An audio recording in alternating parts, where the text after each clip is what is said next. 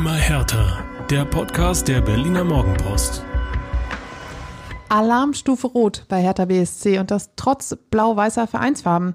Nach dem sportlichen Hoffnungsschimmer und dem 2 zu 1 gegen den VfB Stuttgart folgte am Montag der ganz große, ja, wie soll ich sagen, Super-GAU.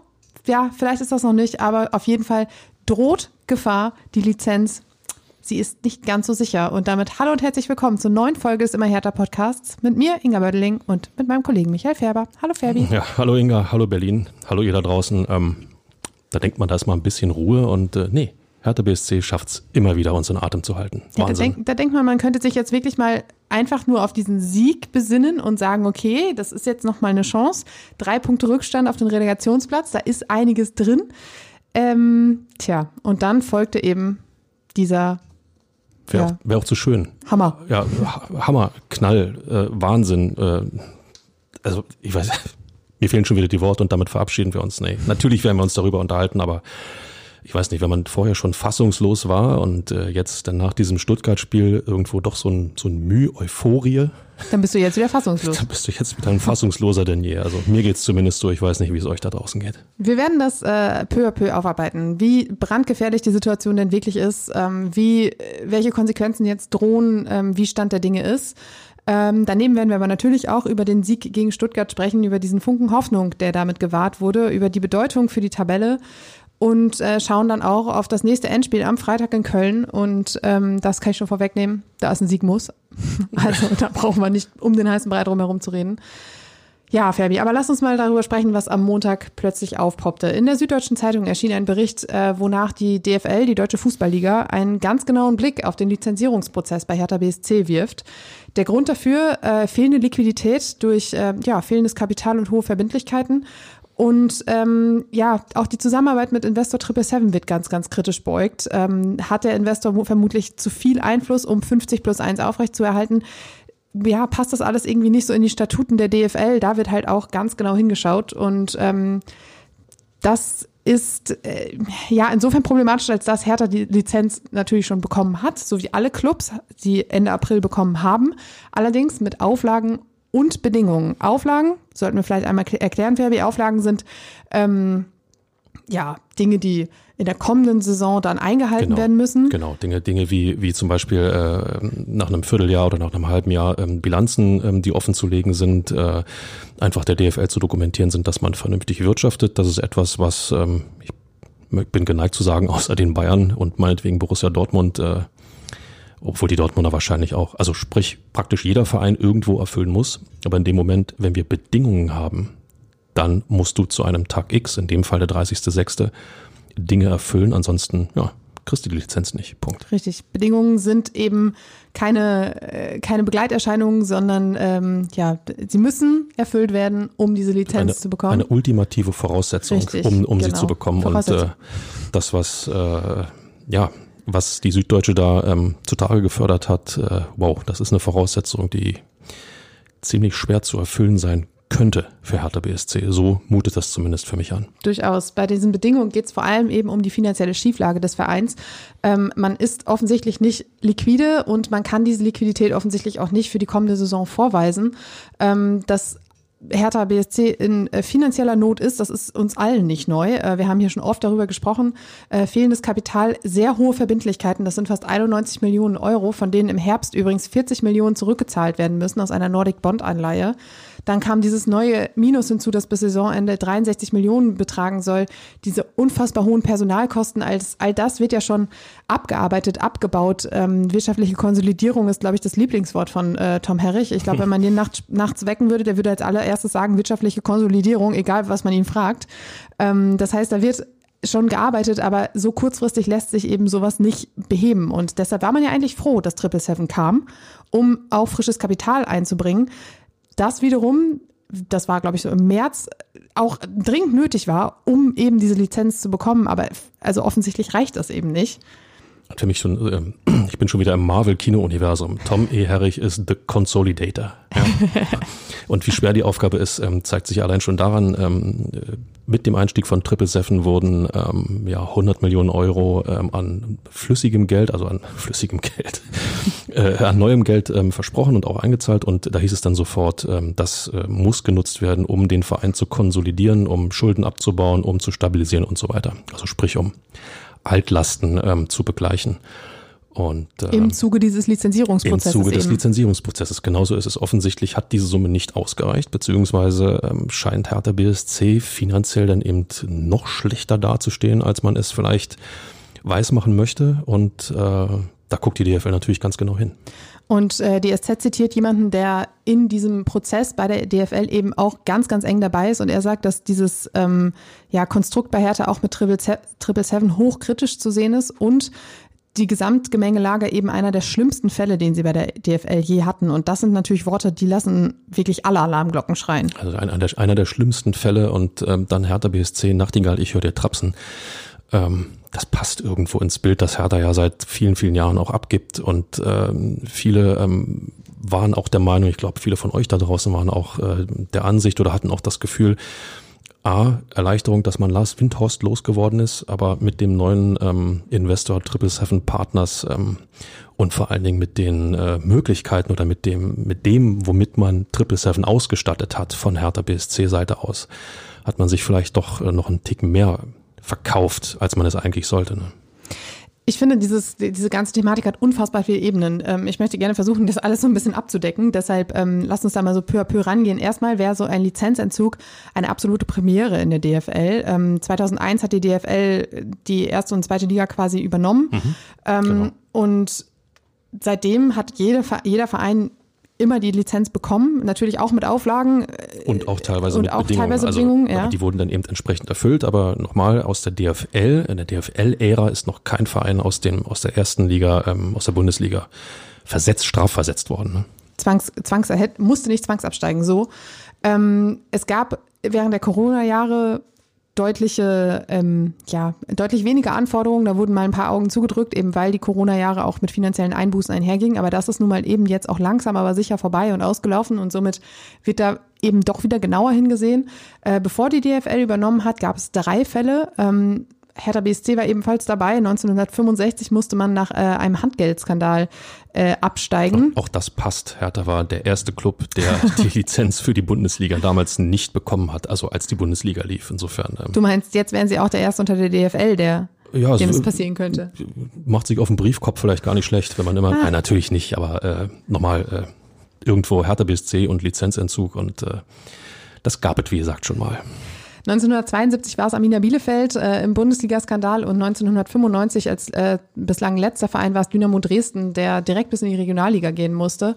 Und ähm, ja, das ist eben jetzt auch die Frage, was Hertha BSC drohen würde, wenn man die Lizenz nicht bekommen würde. Das ist auch sehr, sehr viel konjunktiv, das wissen wir auch alle. Und ähm, wahrscheinlich stehen wir hier am Ende und sagen, puh, gerade nochmal gut gegangen. Aber man muss ja trotzdem überlegen, was sind die Szenarien.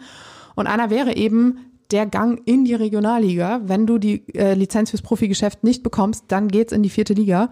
Und damit einher würde eben auch wahrscheinlich eine Insolvenz gehen, weil du all ja das gar nicht mehr stemmen kannst uns. Ja, starker Tobak, aber es ist, es ist wie es ist. Ähm, gibt die DFL die Lizenz nicht, rutschst du in die dritte Liga, die ist unterm Dach des DFB und äh, auch der Deutsche Fußballbund hat ja für die dritte Liga, die ja, eigentlich ist es ja auch eine Profiliga. Ja, also wenn wir mal ganz ehrlich sind, sie arbeitet ähm, was äh, Statuten angeht, was ähm, Lizenzierungsbedingungen ähm, angeht, ähm, auch auf äh, Profiniveau, logischerweise nicht so hoch wie die DFL, aber du musst schon sehr, sehr viel erfüllen. Und das wird Hertha BSC dann auch nicht können. So, und dann bist du in der Regionalliga und wir wissen alle, in der Regionalliga, ähm, da kannst du gerne bleiben, da machst du aber keinen einen Cent plus. Also so viel Bratwürste kannst du gar nicht verkaufen, wie du da ähm, der Meinung bist, äh, plus machen zu können. Und insofern mit dem Schuldenberg, der Aussicht, dass du es eigentlich ja nicht nur eigentlich, dass du es nicht mehr stemmen kannst, ähm, ja, meldest du dich ab und rutscht ganz ans Ende der Berliner Fußballligen. Du hast gerade gesagt, ähm, das ist harter Tobak, das ist für jeden Fan und für euch da draußen wahrscheinlich auch ein absoluter Schlag in die Magengrube. Ähm, aber es gibt natürlich auch immer gewisse, gewisse Perspektiven darauf. Und natürlich wäre das als Fan eines Bundesliga-Clubs, der vor ein paar Jahren noch unbedingt in die Champions League wollte, der absolute Super-GAU. Aber es kann, sowas kann natürlich auch eine Chance sein. Ich habe da natürlich auch sehr viel drüber nachgedacht in, in, dem, in den Schreibprozessen heute und in der Vorbereitung auf den Podcast. Und ähm, ich meine, es gibt nicht umsonst diesen tollen Spruch, Krise als Chance. Ähm, und du hast dann eben die Möglichkeit, dich komplett von neu aufzubauen. Du fängst nicht an, wieder kleinere Brände auszutreten und kleine Problemchen zu lösen mit, mit Flickwerk und so. Du hast sonst, hast einfach eine, eine ganzheitliche Problemlösung, die du anstreben kannst. Und das ist halt wirklich ein echter Neuanfang. Willst du das? Willst du als ähm, eigentlich immer noch frisch gewählter Präsident Kai Bernstein derjenige sein, der diese Insolvenz zu verantworten hat, der zu verantworten hat, dass der Viele sagen es ja, dass der Hauptstadtclub ganz ans Ende der äh, Fußballnahrungskette nicht nur Deutschland, sondern auch in Berlin rutscht und in der Kreisliga C, glaube ich, haben wir da ganz unten ähm, wieder von neuem starten muss. Und dann sind wir mal, ja, auch so ehrlich, müssen wir uns auch so ehrlich machen. Das wird nicht innerhalb von fünf, sechs Jahren passieren, dass du dann in irgendeiner Form wieder signifikant zurückrutschen kannst. Ähm, du hast dann 15 bis 20 Jahre vor dir, wenn du dir als absolutes Fernziel die Bundesliga wieder raussetzt. Ähm, kurzer, kurzer Vergleich, Tasmania in den 60ern, seinerzeit für Hertha in die Bundesliga gerutscht, nachdem Hertha die Lizenz nicht bekommen hat, sang- und klanglos abgestiegen, danach ähm, in die Insolvenz gegangen, sich äh, als Tasmania 73 praktisch neu gegründet und nie wieder die Niederung des Amateurfußballs verlassen. Sicherlich auch, weil sich Hertha weiterentwickelt hat, weil sich der Profifußball weiterentwickelt hat, keine Frage. Aber das tut er jetzt eben auch, wenn Hertha in die Kreisliga C absteigen würde. Ich sage dazu, du schaffst es in diesem Kreis liegen, meinetwegen in den ersten, nein, eigentlich in jedem Jahr wieder aufzusteigen, aber spätestens, wenn du in der Berlin-Liga bist, das ist die sechste, wenn ich es jetzt richtig umreiße, wenn du in der sechsten Klasse angekommen bist, dann wird's enorm schwer, nach oben zu kommen mit Oberliga, mit Regionalliga und dritte Liga und weiter nach oben brauchst du gar nicht denken. Also mit anderen Worten, wenn du Insolvenz anmeldest, bist du auf 15 bis 20 Jahre aus der Bundesliga raus. Punkt. Um auf deine Frage zurückzukommen, nein, natürlich willst du das nicht, aber wenn die DFL sagt, nö, ist nicht, dann bleibt ja auch erstmal nichts anderes übrig. Und wenn wir dann aber erstmal sagen, gut, wenn wir jetzt nicht vom Worst-Case-Szenario Kreisliga ausgehen, sondern erstmal von der Regionalliga, dann ist das was, was Kai Bernstein offensichtlich durchaus auch schon durchdacht hat, weil er schon ein, zweimal gesagt hat, naja, er hätte auch kein Problem damit, in der Regionalliga nochmal wieder anzufangen oder sowas in der Art. Also das Wort Regionalliga hat er durchaus schon in den Mund genommen. Also ähm, ich glaube, da ging es auch darum, ein Abstiegskampf nach dem nächsten und wo soll das alles hinführen. Aber auch in der Regionalliga brauchst du eine Mannschaft, die ähm, vernünftig funktioniert. Ansonsten bleibst du in der Regionalliga stecken und die Regionalliga ist äh, ist ein Löwenkäfig äh, und äh, eigentlich auch eine Geldvernichtungsmaschine. Du musst unglaublich viel investieren und musst dann unterm Strich noch Glück haben, dass du, äh, dass du aufsteigen kannst. Ähm, also das als ein mögliches Szenario auszurufen als Präsident eines immerhin noch Bundesligisten, ähm, finde ich. Ähm, das möchte ich nicht, da spannend. möchte ich mich jetzt nicht festlegen, dass er das Nein, ausgerufen nein, nein, hat. Ich nein, weiß nein. nur, dass es schon mal irgendwann gefallen ist, das Wort. Und äh, So wollte ich das auch gar nicht sagen, aber äh, die Gedankengänge sind ja, sind ja klar, dass man sagt, man schrumpft sich gesund, man sammelt frische Kräfte und kehrt dann zurück. Ähm, das war vielleicht vor 20 Jahren noch leidlich möglich. Heutzutage ist es das nicht mehr. Wenn du in der Regionalliga bist und du hast nicht wirklich wirtschaftliche Partner, die ordentlich Kohle reinpumpen, dann hast du in der Regional, bleibst du in der Regionalliga. Und äh, ich kann mir nicht vorstellen, dass Triple Seven Partners, dann neben sie jetzt dann einmal 100 Millionen reingepumpt haben, dann sagen, auch hier habt ihr nochmal 30 Millionen, damit ihr wesentlich Regionalliga schafft, dann habt ihr nochmal 50 Millionen. Ein Investor will die Kohle wieder haben und nicht in ein bodenloses Fass Kohle reinschmeißen.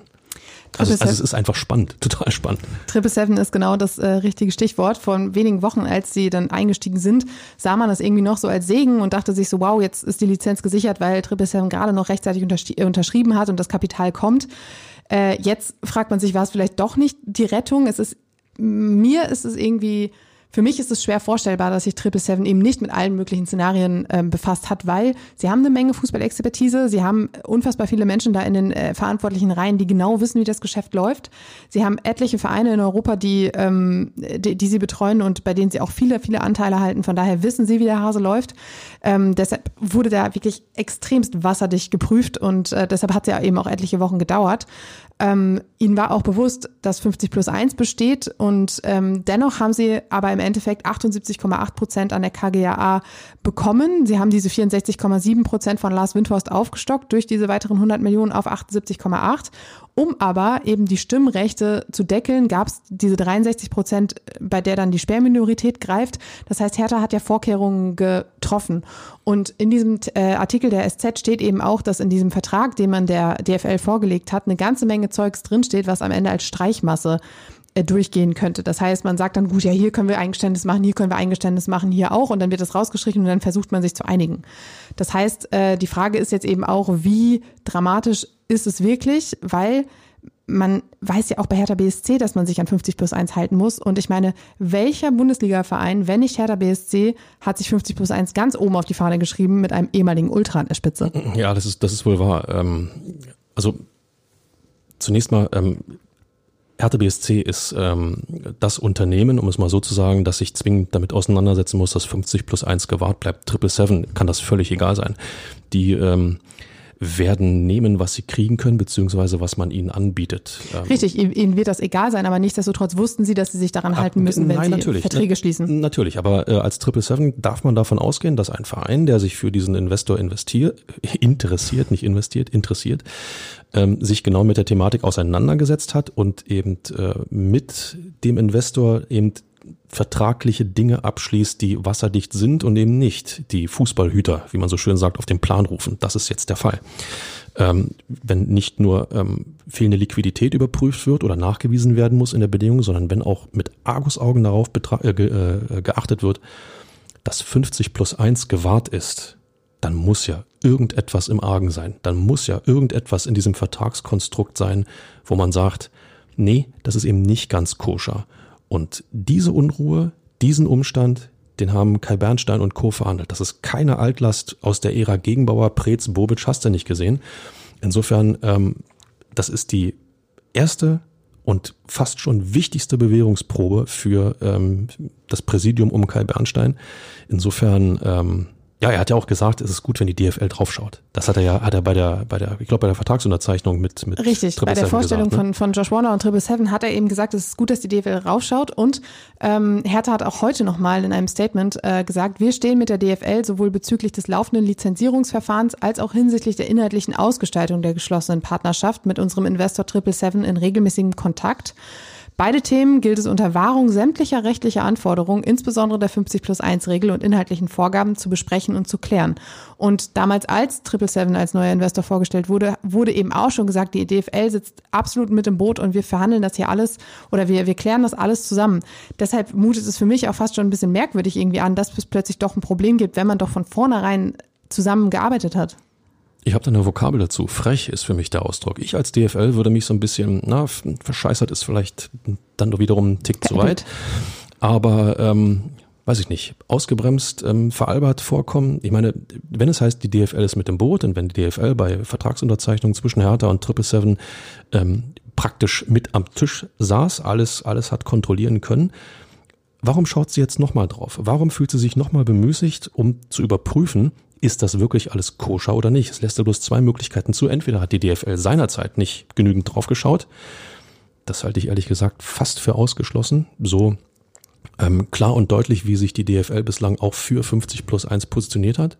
Oder Hertha BSC hat entweder nicht alles offenbart bei der Vertragsunterzeichnung oder irgendetwas im Nachhinein nachgewaschen, was da nicht reingehört. Jetzt dann zu sagen, es gibt ja Streichpunktspotenzial, es gibt ja den einen oder anderen Punkt, den können wir problemlos wieder rausnehmen. Wow, das ist so ein Geschäftsgebaren, ähm, ich glaube, da reagiert die DFL höchst allergisch drauf. Es ist aber natürlich auch, und das darf man bei all dieser Thematik nicht vergessen, interessant, dass auch die DFL im Moment auf der Suche nach Investoren ist. Und ähm, man sucht jemanden, der einsteigen möchte, um das Produkt DFL, Deutsche Fußball-Bundesliga, weiter zu vermarkten. Im Ausland, im Ausland. Im Ausland, richtig, genau. Und ähm, du setzt darauf, dass Investoren kommen und das attraktiv finden, aber auch die Investoren wissen, es ist 50 plus 1. Somit wirkt es fast auch so ein bisschen wie, wie ein Exempel nach dem Motto, uns ist bewusst, dass 50 plus 1 hier ein hohes Gut ist, wenn nicht sogar das höchste und das wollen wir wahren und deshalb gucken wir jetzt bei euch genau hin, bevor wir nachher auch noch ähm, in den Mittelpunkt der, der Kritik geraten. Wenn ich diese DFL-Nummer richtig verstanden habe, dann ist es tatsächlich so, dass man ähm, ja für die Auslandsvermarktung ähm, einen Investor sucht, dieser Investor aber ähm, ich glaube, kein Stimmrecht haben soll oder ja. Äh, praktisch 0,0 Mitspracherecht. Vielleicht, ob man ähm, blaue oder rote Kugelschreiber verwendet, ja, aber nichts, was wirklich essentiell ist. Insofern, ähm, ja, äh, muss man auch bei der DFL kritisch hinterfragen, wird 50 plus 1 gewahrt, wenn ich einen Investor für die Auslandsvermarktung reinhole, der dann allen Vereinen zugutekommt? Ähm, ich glaube, das tut die DFL. Nochmal, wenn du jemanden findest, der dir Geld gibt, ohne dass er Mitspracherecht hat, dann ähm, klingt das für mich in, im ersten Moment mal für einen ganz ordentlichen Deal. So, bei Hertha BSC ist das anders. Du hast es gerade gesagt, 78,8 Prozent der KGAA. Ja, Stimmrechte sind gedeckelt auf, auf 63 Prozent, ist alles in Ordnung. Im Fall der Fälle, ähm, wird Triple Seven aber den Druck in irgendeiner Form immer aufbauen können und sagen, liebe Leute, wir haben das zwar vereinbart, aber wenn ihr weiterhin in einer Art und Weise wirtschaftet, die wir nicht mehr gutieren, dann müssen wir mal überlegen, ob wir diese Sperrminorität nicht vielleicht mal aufheben, weil wir haben de facto 78,8 Prozent an der KGHA. Also es ist eine Gemengelage, wo eigentlich enormer Zündstoff drin ist. Auf jeden Fall, vor allem vor dem Hintergrund, dass am äh, kommenden Sonntag die Mitgliederversammlung von Hertha BSC ist. Na, 11 Uhr in der Halle 18 der Messe Berlin. Ähm, auch da wird es wahrscheinlich etliche Fragen geben. Fabi, ich glaube, wir können schon wieder auf einen Marathon einstellen. Ja, aber alles andere wäre ja auch Quatsch. Wenn mir Hertha BSC am Herzen liegt, muss ich jetzt diese Chance nutzen, die ich als Mitglied habe. Das ist die einzige Möglichkeit, die Mitgliederversammlung, um äh, ja dem Präsidium alle Fragen zu stellen, die mir auf dem Herzen liegen. Und ich bin gespannt, wie sich Bernstein und Co. verkaufen werden, weil sie können sich da nicht rauslamentieren. Sie müssen mit Fakten kommen, sie müssen mit mit Antworten kommen, die ähm, zufriedenstellen, und zwar in die Richtung, dass sie einen beruhigen. Ob das möglich ist, wird der 14. Ähm, Mai zeigen. Ich bin da echt gespannt drauf. Du hast vorhin gesagt, die DFL fühlt sich vielleicht auch ein bisschen veräppelt. Ich weiß, dass ihr da draußen euch auch veräppelt fühlt. Und zwar vor der Tatsache, ähm, dass Vereine wie Leipzig oder Hoffenheim, die mit ähm, durchaus auch ähm, ja, kritischen Konstrukten, sagen wir mal so, äh, in der Bundesliga antreten, auch Jahr für Jahr ihre Lizenz bekommen, ohne dass eben so ein Pohe darum gemacht wird. Leverkusen, Wolfsburg fallen mir noch ein, äh, mit, mit äh, Dürfen wir es sagen? Bayer und VW? Klar. äh, genau das ist, ist eben der Punkt. Es gibt etliche andere Vereine in Deutschland, die ähm, auch mit einem externen Geldgeber, der vielleicht noch mehr Einfluss hat als jetzt Triple Seven, äh, aufwartet. Und auch da ist es Jahr, wird das Jahr für Jahr durchgewunken. Und äh, von daher gab es, ich habe mit ein bisschen in den sozialen Medien gelesen, viel, viel Unmut bei den Fans draußen, die gesagt haben, so Leute, ganz ehrlich, warum wird denn hier jetzt so ein, so ein Trara gemacht und die können irgendwie jahrelang machen, was sie wollen? Ähm, das ist durchaus eine berechtigte Frage. Ja, äh, wobei ähm, wie die äh, Konstrukte oder die die ähm, vertraglichen Vereinbarungen denn sind, ähm, beispielsweise in, in Leverkusen oder ähm, in Wolfsburg, muss ich gestehen, da stecke ich nicht ganz so tief drin. Insofern ähm, wird die DFL ja einen Grund haben, um das immer wieder durchwinken zu können. Ein Grund, der mir sofort einfällt, ist, dass alle Vereine, die wir gerade genannt haben, Leipzig, Wolfsburg, ähm, Leverkusen, Leverkusen ich sag mal Hoffenheim inzwischen mit Abstrichen, natürlich ähm, das Produkt Bundesliga nach außen hin äh, durchaus mit Erfolg vermarkten, verkaufen. Mit anderen Worten, das sind neben Bayern und Dortmund ähm, mit so zwei, drei kleine Aushängeschilder, mit denen die DFL dann auch wuchern kann. Ja, Leverkusen jetzt im, im Halbfinale der Europa League, ähm, Wolfsburg, äh, kann man sagen, als einer der letzten deutschen Meister vor Bayern und Dortmund, äh, auch Pokalsieger. Ähm, 15, glaube ich, war es. Ähm, also mit anderen Worten, da steckt ein bisschen Erfolgsweg dahinter in den Vereinen, was Titel angeht, was ähm, auch obere Platzierungen in der Bundesliga angeht. Sowas nutzt die DFL natürlich auch gerne, um außerhalb Deutschlands auf dem europäischen internationalen Markt zu punkten. Insofern ähm, kann man natürlich so argumentieren, dass die DFL sagt, unsere Zugpferde, die werden wir sicherlich nicht anschießen. Nichtsdestotrotz bin ich mir hundertprozentig sicher, dass auch in diesen Vereinen exakt draufgeschaut wird, ob da alles koscher ist. Und das ist eben jetzt die Frage, macht die DFL ernst? Lässt sie einen Tradition Traditionsclub, wie Herr der BSC es ist, vor die Wand fahren und sagt so, an euch äh, statuieren wir jetzt ein Exempel und sa sagen so nicht und ab geht's für euch runter? Oder versucht man sich dann doch noch irgendwie zu einigen, findet man eine Lösung, mit der beide, beide Seiten leben können, mit der alle Statuten gewahrt werden?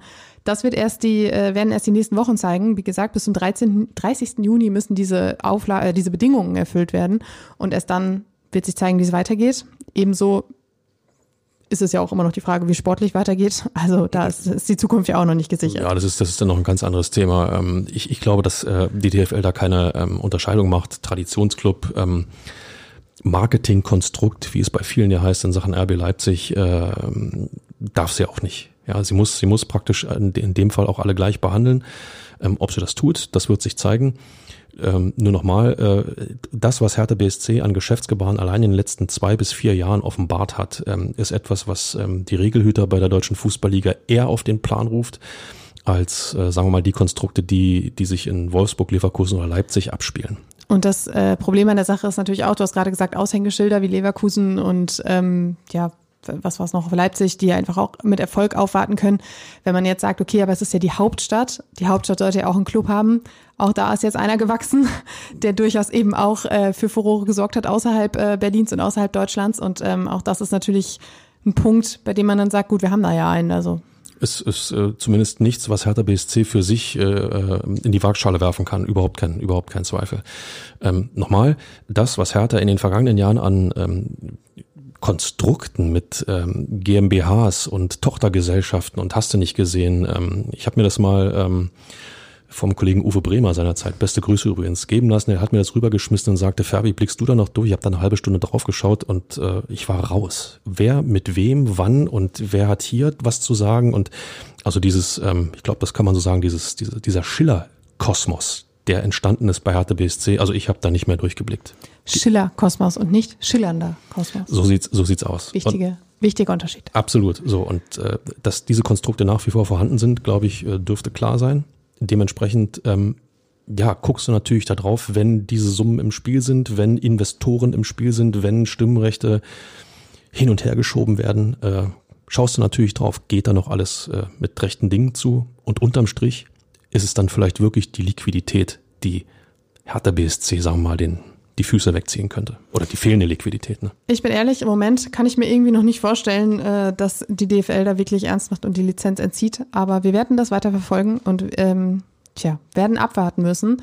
Fabi, lass uns jetzt noch mal ein bisschen aufs Sportliche gucken, weil das hat wirklich ausnahmsweise endlich mal Grund zu guten Laune. ja, absolut. Ich stelle mir gerade vor, ähm, sportlich schaffen die das noch und äh, dann sagt die DFL, nö. das, danke. Wow. Tschüss. Am Sonnabend gab es ein 2 zu 1 gegen den VfB Stuttgart. Ähm, die Tore durch Marc Kempf in der 29., Girassi in der 68. und das Premierentor von Florian Niederlechner in der zweiten Minute der Nachspielzeit in der ersten Halbzeit. Ich hatte nie Zweifel an ihm. Vielleicht kommt er ja noch auf die gleiche Toreanzahl wie Wilfried Kanker. Der hat immer noch zwei? Nee, drei inzwischen. Ne? Drei waren es, glaube ja, ich, ja. Ähm, auch der übrigens wieder nicht im Kader, also ich glaube, auch den werden wir nicht mehr so häufig sehen. Ähm, in der Ausstellung äh, hatte Paul Dardai vier Änderungen. Guck mal, das kommt mir schon einfach so, ich war jetzt zwei Wochen Urlaub und trotzdem Paul Dardai, Hertha BSC, das, das kommt mir schon so von den Lippen. Das ist Oder hat, hat dich eingefangen? Hat dich komplett, nee, Papa Paul hat er, dich komplett eingefangen. Weg. Er war nie weg. Er war nie weg. Außerdem also. nicht Papa Paul, sondern Opa. Opa Paul. Letzte Woche hat er von Opa gesprochen. Verstehe. Ähm, vier Änderungen in der Startelf gab's. Äh, Kempf kehrte zurück für Agustin Rochel, ähm, Martin Dardai für Boetius als Sechser, Stefan Jovetic für Stefan, äh, für Stefan, für Stefan Gangkamp, für Jessica Gangkamp und Marco Richter für Maxi Mittelstädt. Und äh, ja, was soll ich sagen? Äh, es war angekündigt, äh, intensivstes äh, Training für die Offensive unter der Woche. Das war auch deutlich zu sehen. Es gab mehr Aktivität, mehr durchaus auch Kreativität. Gerade so Dodi Lukebaki und Luca Toussaint hatten echt gute Chancen, eine sogar auch im Doppelpark, bei der man sich dachte, warum hat Luca Toussaint diesen Ball jetzt nicht getroffen? Aber ähm, das weiß er wahrscheinlich selbst auch nicht. Er hatte wirklich eine saugute Position im, auf Höhe des Elfmeterpunktes im Strafraum. Also es war äh, wirklich ähm, wie gemacht, aber der Ball ging irgendwie am Tor vorbei, weit, weit am Tor vorbei, wenn nicht sogar ins Aus. Ähm, ja, und was war noch? Stuttgart entpuppte sich als enorm harmloser Gegner. Also da äh, hätte ich gerade in der ersten Halbzeit irgendwie fast ein bisschen mehr erwartet, äh, weil man auch da in den vergangenen Wochen eigentlich gesehen hat, da ist eine Mannschaft, die hat verstanden, worum es jetzt im Abstiegskampf geht. Aber äh, am Sonnabend hatte man eher das Gefühl, dass Hertha es ein bisschen mehr verstanden hatte. Und das ist eine gute Nachricht. Ich, ja, ich glaube einfach, dass man in Stuttgart Hertha vielleicht auch ein Häppchen unterschätzt hat. Ja, ja. dass man, dass man gesagt hat, die haben es nie auf die Reihe bekommen und immer wenn so ein wenn so ein halber Lichtblick war, ähm, nochmal, das Spiel in München 0 zu 2 verloren, aber wenn man sich auf eine Sache kaprizieren möchte, dann kann man sagen, dass ähm, die Defensivleistung zumindest äh, funktioniert hat. Sie hat nicht standgehalten, aber sie hat funktioniert. So ein kleiner Hoffnungsschimmer, wie wir ihn so oft hatten in dieser Saison. Wahrscheinlich hat man sich in Stuttgart zur Vorbereitung das Schalke-Spiel angeguckt. okay, das äh, selbst schuld, sage ich dann dazu. Aber äh, ja, vielleicht, vielleicht hat man, hat man Hertha dann ähm, eine kleine Idee unterschätzt. Ähm, nichtsdestotrotz, wie sage ich immer so schön, es gibt Gründe, warum auch der VfB Stuttgart da unten drin steht. Definitiv. Ähm, tja, Hertha, ich habe es gerade gesagt, mit den nötigen Tugenden, bissig, willig, leidenschaftlich, das, was es jetzt eben auch braucht. Und äh, vor allem in den letzten, ich würde sagen, so zehn Minuten haben die sich wirklich in jeden einzelnen Zweikampf geworfen. Und da habe ich gedacht, warum nicht früher? Aber gut, das fragen naja, das, sich wahrscheinlich alle. Naja, genau das ist der, genau das ist der Punkt. Ähm, wenn ein Paul Dardai es schafft, in, wie sagt er immer so schön, nach 15 Trainingseinheiten möchte er seine Handschrift sehen. Ja. Wenn einem Dardai das gelingt, frage ich mich natürlich sofort, was hat denn bitte schön Sandro Schwarz in den vergangenen acht, neun Monaten gemacht mit Ja, dieser vielleicht war es Mannschaft? ja seine, Schra- seine Handschrift, die wir gesehen haben. Dass sie im Zweifel eher leblos auftritt und oder was, was Hat meinst nicht du? jeder eine schöne Handschrift? Ja, das, äh, das kann ich bestätigen. Aber nochmal, äh, da zeigt sich, da zeigt sich irgendwo, ähm, dass ähm, die Personalie Sandro Schwarz spätestens aber das Festhalten an ihm, als man Freddy Bobic nach dem Derby rausgekantet hat, ähm, ein großer Fehler gewesen ist.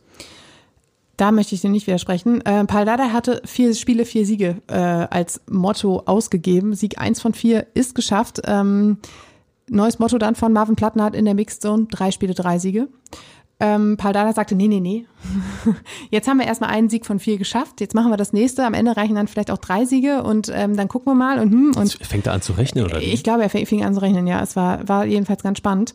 Äh, der Support im Olympiastadion war wirklich, ähm, ja, erste Sahne. Äh, 63.443 Zuschauer, trotz widriger Bedingungen, wie man äh, sagen muss. Ich bin am Freitag aus dem Urlaub gekommen. Eine Freundin schrieb mir, schön, ist ja jetzt auch Frühling hier. Freitagnachmittag war ich dann kurz zu Hause, Samstag im Stadion und dachte mir, habe ich den Frühling jetzt verpasst? Die 90 Minuten haben dich für äh, einiges entschädigt, was das Wetter nicht äh, halten konnte. 10 glaub ich. Grad und nieselig, es war so kalt, also wirklich, und das im Mai, ich bitte dich. Ähm, naja, jedenfalls gab es von Anfang, das wollte ich mal kurz loswerden. Jedenfalls gab es von Anfang bis Ende Support und äh, Kevin Prince Boateng hatte vorher bei Instagram sowas geschrieben wie, heute wird sich zeigen, wer wirklich zu uns steht. Hinterher hat er geschrieben, Dank an alle, die heute da waren, das haben wir gebraucht. Die spannende Frage ist, wie viele Stuttgarter waren im Stadion? Ich glaube, dass Berlin durchaus von ähm, VfB-Fans durchsetzt ist. Ja, ähm, also der Auswärtsblock war komplett voll.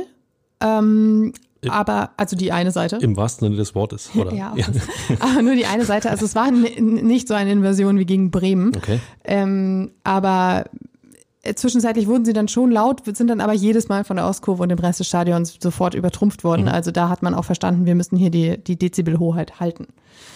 Ähm, Ja, das, das passt. Das passt alles wunderbar. Das, das, das zeigt auch, dass ähm, viele von euch äh, Dardai einfach vertrauen und ähm, ich sag's jetzt mal ein bisschen uncharmant, dann hat er auch das Glück, dass er gleich den ersten Sieg einfährt. Ja, das darf man eben auch nicht ähm, vergessen. Äh, denn Stuttgart, fand ich, hat gerade in der Schlussphase wirklich enorm Alarm gemacht mit relativ wenig Ideen. Aber wir wissen genau, wie solche Spiele laufen können. Ein Ball verirrt sich, abgefälscht, zack, ist er drin, dann spielst du nur 2-2 und alles ist ähm, für ja, die- so wie die- Hinrunde. Genau, ist alles ist für die. Na gut, Mavropanos hatte sich ja vorher abgemeldet. Insofern war Da dieser, waren wir schon beruhigt alle, ne? die- dieser Punkt schon mal weg. Aber es ist eben auch nur der VfB Stuttgart. Also das jetzt zu hoch zu hängen, ich glaube, das hat Dada auch nicht gemacht. Nein. Wäre der größte Fehler, den du sportlich machen Ich kannst. zitiere, wir haben noch nichts erreicht. Ja, und diese Aussage ist wenig. Äh, Ich möchte sie unterschreiben. Ja, Ähm, der Status quo sieht jetzt folgendermaßen aus. Und zwar sieht er dann doch deutlich hoffnungsvoller aus als noch vergangene Woche, als man dachte, gut, das war's. Es sind jetzt noch drei Punkte Rückstand auf den Relegationsrang und fünf auf das retten- rettende Ufer, wo übrigens Schalke 04 steht. Auch das, ähm, so viel zum Thema totgeglaubte Leben länger. Ähm, das Restprogramm hat aber so einen leicht tendenziösen Vorteil für Hertha BSC, möchte ich sagen. ja, kann man so sehen, muss man nicht. Ähm, es geht noch gegen Köln, Bochum und Wolfsburg. Äh, wenn wir uns jetzt aber die Gegner anschauen, und zwar steht da Bochum auf dem vorletzten Platz mit Augsburg, Hertha und Leverkusen als äh, Restprogramm. Schalke, ähm, Stuttgart auf dem Relegationsplatz mit Leverkusen, Mainz und Hoffenheim. Und Schalke am rettenden Ufer mit Bayern, Frankfurt und Leipzig. Ja. Also das ist anspruchsvoll. Ja, in München kann derzeit jeder was holen. Der Spruch bleibt bestehen. Hertha hat es ja auch fast geschafft. Also insofern ähm, traue ich auch den Schalkern ohne Zweifel was in München zu. Punkt. Ich Äh, nicht. Ja, es ist auch gut so. das hat aber nicht zwingend härter Gründe, glaube ich. Nein. So, wäre das also Das auch. hat äh, Gründe meiner äh, durchaus ähm, ähm, Bin gespannt, wie du jetzt da rauskommen wie, wie nennt man das denn nochmal? Mir fehlt Sozialisierung, das Wort. Fußball, nein, nein, nein, nein, nein, Nein. darüber wollte ich Nein. gar nicht reden. Ich Nein. wollte sagen, es hat Gründe äh, meiner durchaus objektiven Sichtweise auf die Leistung dieser Mannschaft in dieser Saison. Ja, das äh, lasse ich mal so stehen. Hertha in Köln. Das ist kein Selbstläufer. Köln hat gerade gezeigt, dass sie da sind, dass sie eklig sind. da reden wir gleich noch drüber, Fabi. Nimm mir jetzt nichts vorweg. Ja, ich wollte bloß, du hast mit dem Restprogramm angefangen, Ja, deswegen ja. wollte ich da jetzt reingerätschen. Ja, ich wollte ja nur das Restprogramm vergleichen, Ich aber verstehe. über Köln reden wir gleich noch. Aber ein Sieg ist natürlich Pflicht, um weiterhin die Chancen zu wahren und damit auf der MV nicht äh, alles angezündet wird. Naja, wenn es blöd läuft, hast du diese sechs Punkte, die du vor dem Stuttgart-Spiel hattest, nach dem Köln-Spiel wieder im Rucksack. Bis, und dann hast du bloß noch zwei Spiele. Also dann ist eigentlich, äh, ja, war es das fast. Fast. Passt. Vier Spiele, vier Siege. Passt. Also nochmal. Das wird spannend, sagen wir so. Ähm, ich habe äh, auch noch ein, ein kleines Schmankerl unter deiner Lieblingskategorie, Fabi. Du liebe Zeit. Ja. Und zwar gibt es einen neuen Fahnenträger bei Nein, HTLSC. nein, endlich. Ich glaube, jetzt, jetzt ist alles klar. Ähm, könnt ihr jetzt natürlich mit Europapokal anfangen, aber das lasse ich lieber. Du darfst auch seinen Namen vorlesen. Darf ich? Ja. Leute, Eyjol für Jolly Sverrisson ist neuer Fahnenträger bei Hertha BSC. Wahnsinn. Richtig. Äh, er war von 95 bis 2003 bei Hertha und am Sonnabend vor dem Spiel gegen Stuttgart wurde er von Kai Bernstein und Tom Herrich ernannt, bekam seine Fahnenträgernadel überreicht.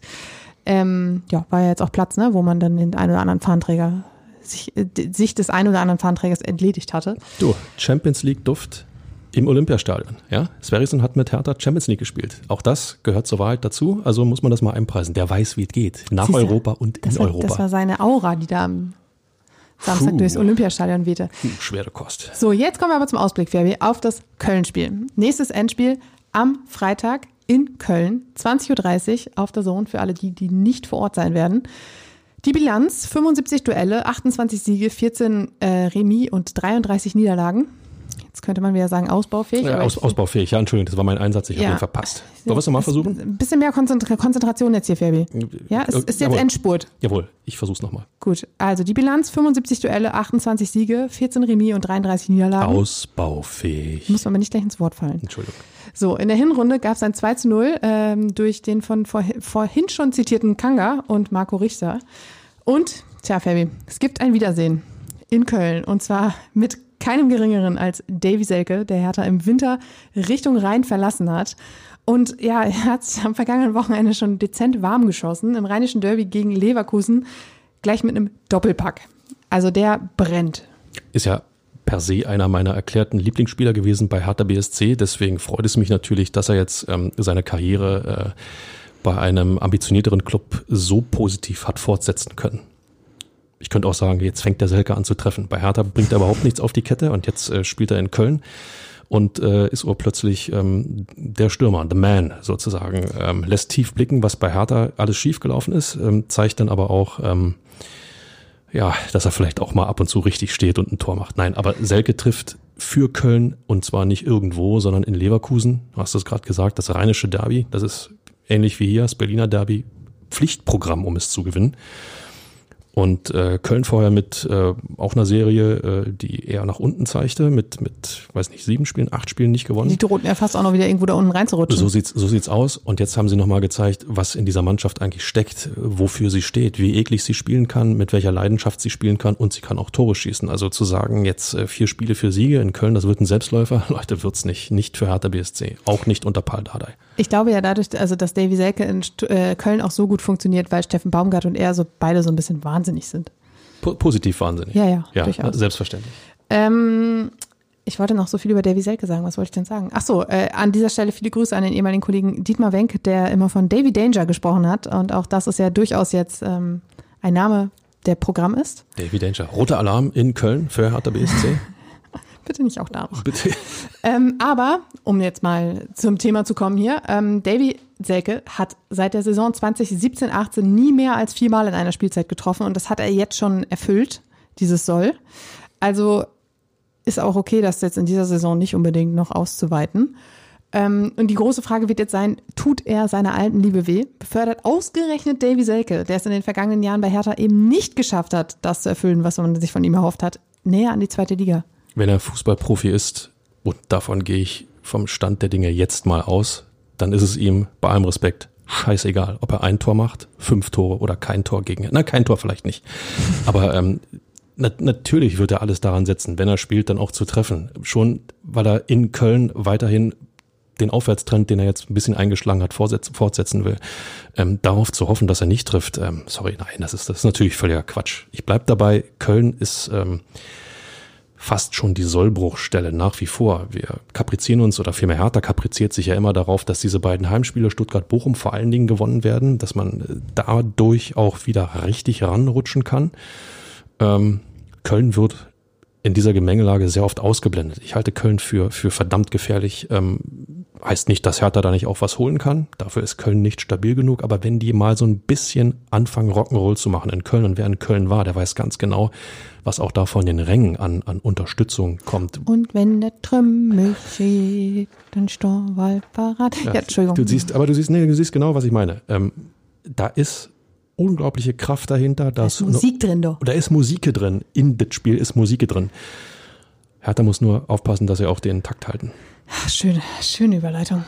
Ähm, tja, ich glaube, wir müssen gar nicht so viel darüber reden, was, äh, wie dieses Spiel ausgeht, weil wir sind uns einig, ein Sieg ist Pflicht, der muss her. Und ähm, es wäre es wäre auch eine absolute Premiere, weil zwei Siege in Folge, die gab es diese Saison noch nicht. Jetzt bin ich ja geneigt zu sagen, ähm, Dardai hat äh, gesagt, gegen Bremen hat er eigentlich eine Niederlage erwartet, äh, weil die Mannschaft völlig verunsichert war. Äh, gegen äh, Bayern wollte er defensive Stabilität sehen, war, war über weite Strecken ja auch der Fall. Jetzt trainieren wir Offensive, dann schlagen wir Stuttgart, ist Stimmung da, gehen wir alle nach Hause. So hat er es formuliert. Äh, und zack, auch das tritt ein. Und jetzt soll in dieser Woche das Konter- und Umschaltspiel trainiert werden, weil ähm, das hat ihm gegen Stuttgart auch überhaupt nicht gefallen. Viele gute Ballgewinne, aber daraus ist nichts resultiert. Heißt, Hertha macht in Köln drei Kontertore. Und wie geht's dann aus? So, Inga, jetzt dein Tipp ist gefragt. Ich setze mich nicht wieder aufs Glatteis. Oh, und jetzt muss ich mich hier hinlegen, nee, ey. Ja, die, letzten 3-1. Die letzten drei Spiele 3-1 für Hertha. Ja. So, Leute, ihr habt's gehört. Aufschreiben, anheften und auf Wiedervorlage gerne bei der Mitgliederversammlung nochmal rausholen. Sollte ich daneben liegen, äh, werde ich nächste Woche nochmal ein schönes Liedchen singen. Ähm, die neue Folge gibt's am 15. Mai dann äh, das volle Programm aus Köln und Mitgliederversammlung und allem, was sonst noch so bei Hertha BSC passiert. Und das wird viel sein, wir wissen das. Ohne Zweifel. Bis dahin bedanken wir uns äh, bei euch fürs Zuhören. Bleibt optimistisch und ähm, wir hören uns nächste Woche wieder.